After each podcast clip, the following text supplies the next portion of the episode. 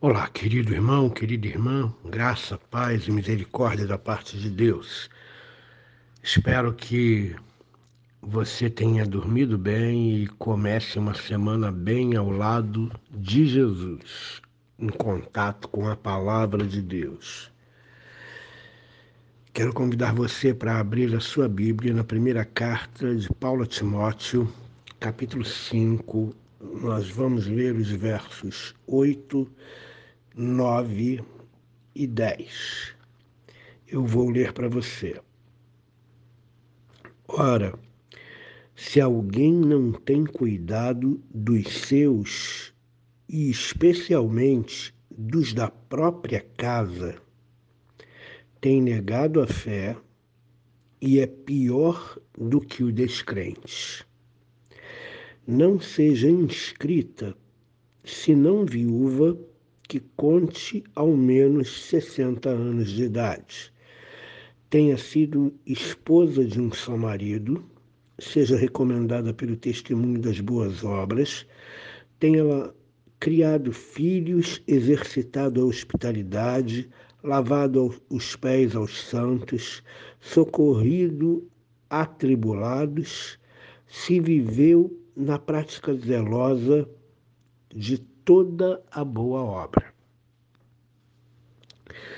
As instruções de Paulo a Timóteo aqui são para que Timóteo, estando em Éfeso, e Éfeso tinha viúvas, para que essas viúvas recebessem o auxílio financeiro da igreja, elas precisavam é, estar enquadradas em, certos, em certas regras que Paulo coloca. Regras de faixa etária, regras de boa conduta, regras de mulheres que tenham sido esposas de um só marido, e lembrando que essa regra, né, esposas de um só marido, elas têm a ver com as regras para diaconato e presbiterato, maridos de uma só mulher. Lembra exatamente as regras presentes no capítulo 3. Muito bem. A palavra de Paulo aqui, ela é dura. Se você reparar o verso 8, ele diz o seguinte: Se alguém não tem cuidado dos seus, e especialmente dos da própria casa têm negado a fé e é pior do que o descrente. É uma palavra dura.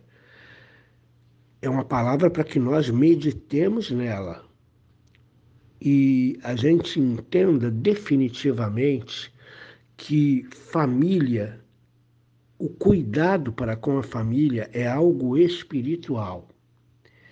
Abandonar a família reter o cuidado com a família, não se disponibilizar para cuidar da família, é algo que aflige a nossa espiritualidade. Se alguém não cuida dos seus, especialmente os da sua própria casa,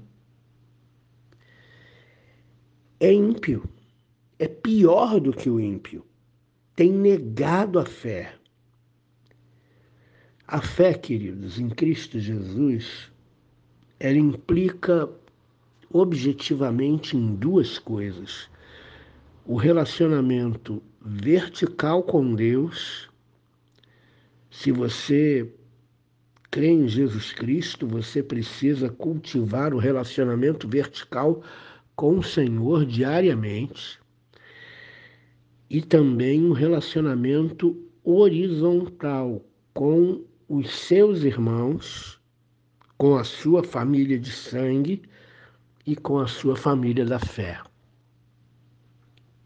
Não dá para viver o Evangelho sem relacionamento com Deus, não dá para viver o Evangelho é, sem que esse relacionamento com Deus produza essas boas obras na nossa vida.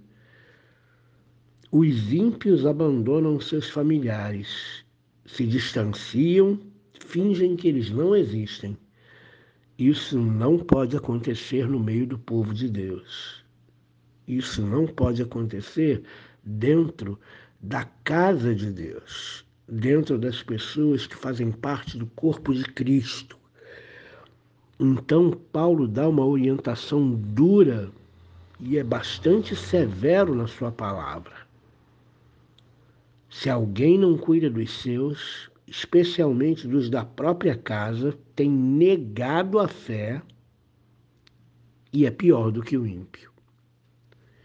Pior do que o ímpio, irmão.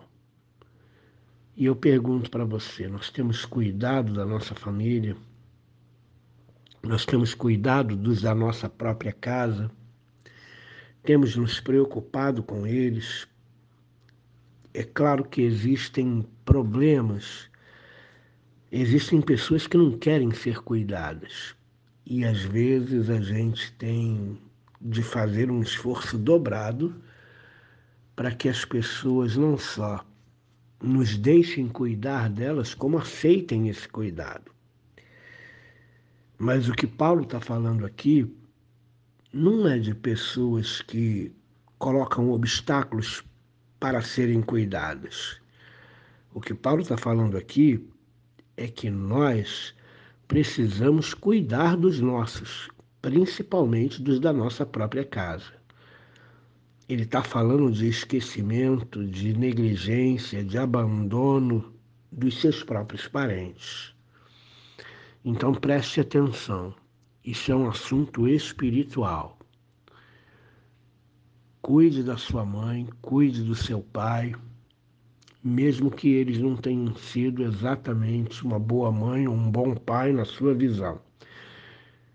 Não há aqui justificativa. O apóstolo Paulo diz: se alguém não cuida dos seus, especialmente da própria casa, tem negado a fé e é pior do que o ímpio.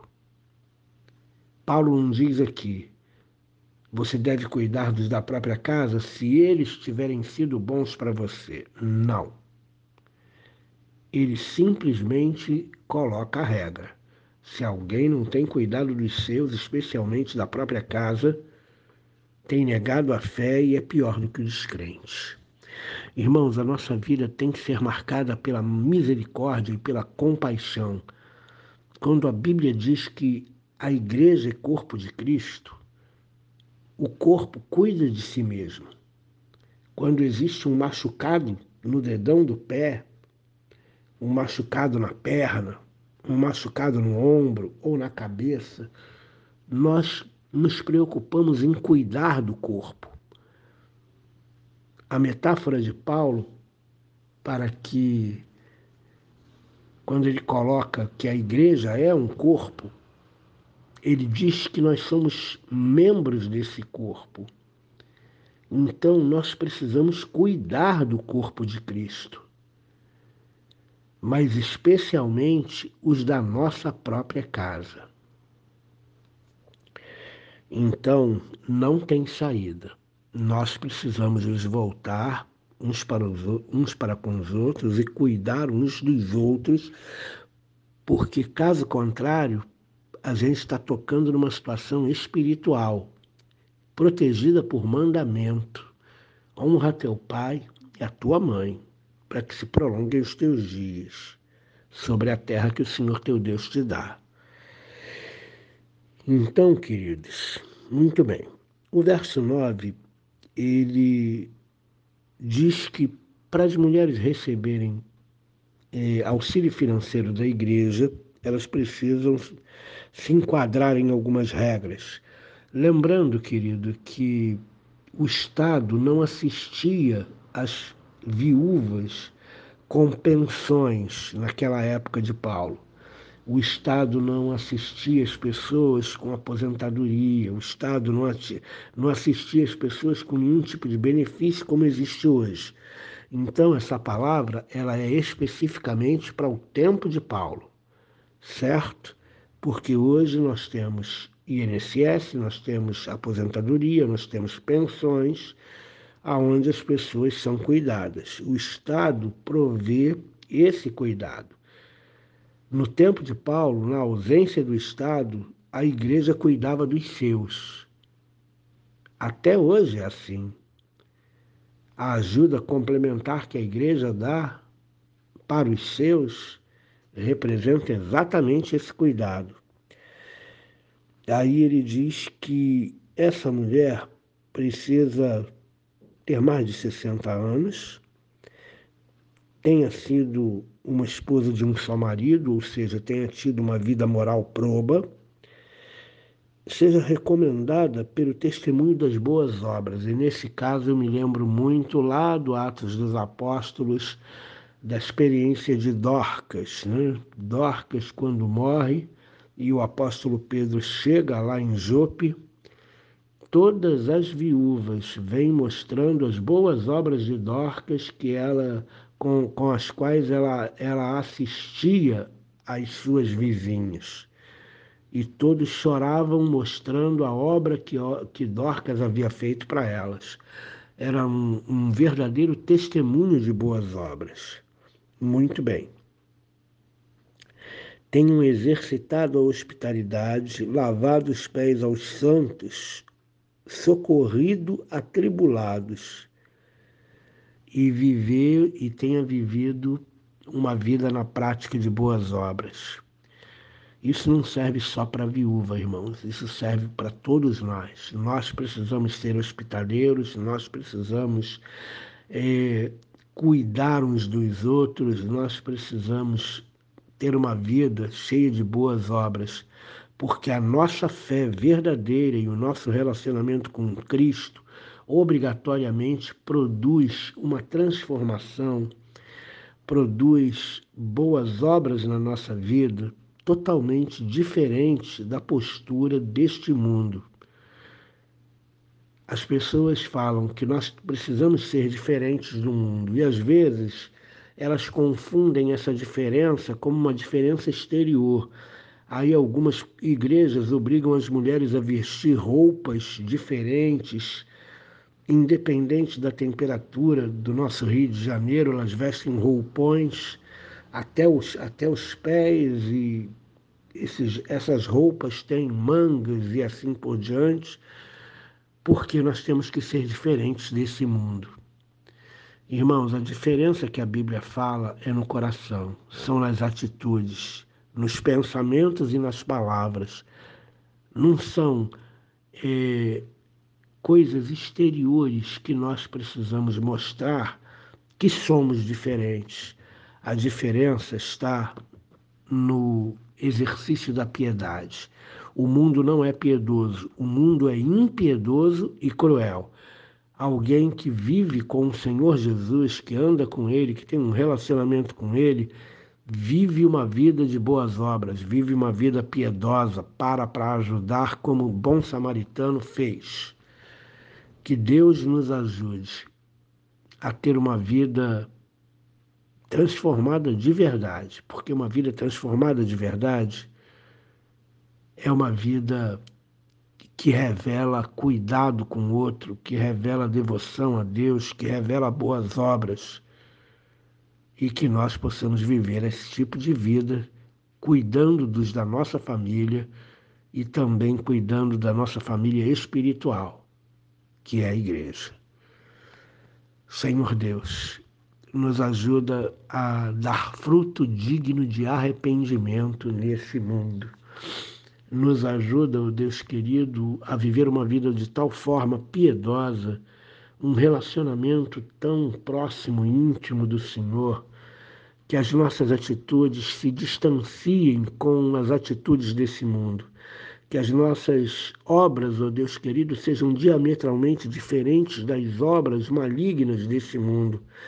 Que nós possamos, ó oh Deus querido, demonstrar na nossa vida a prática das boas obras, o perdão, o amor, o respeito, o cuidado mútuo, que a gente possa cuidar da nossa própria casa, que a gente possa cuidar dos nossos irmãos na igreja. Enfim, Senhor, que a diferença deste mundo, ela parta do nosso interior, ela parta do nosso pensamento, das nossas palavras, dos nossos procedimentos. Em nome de Jesus Cristo, nosso Senhor, eterno Salvador e amado da nossa alma. Amém.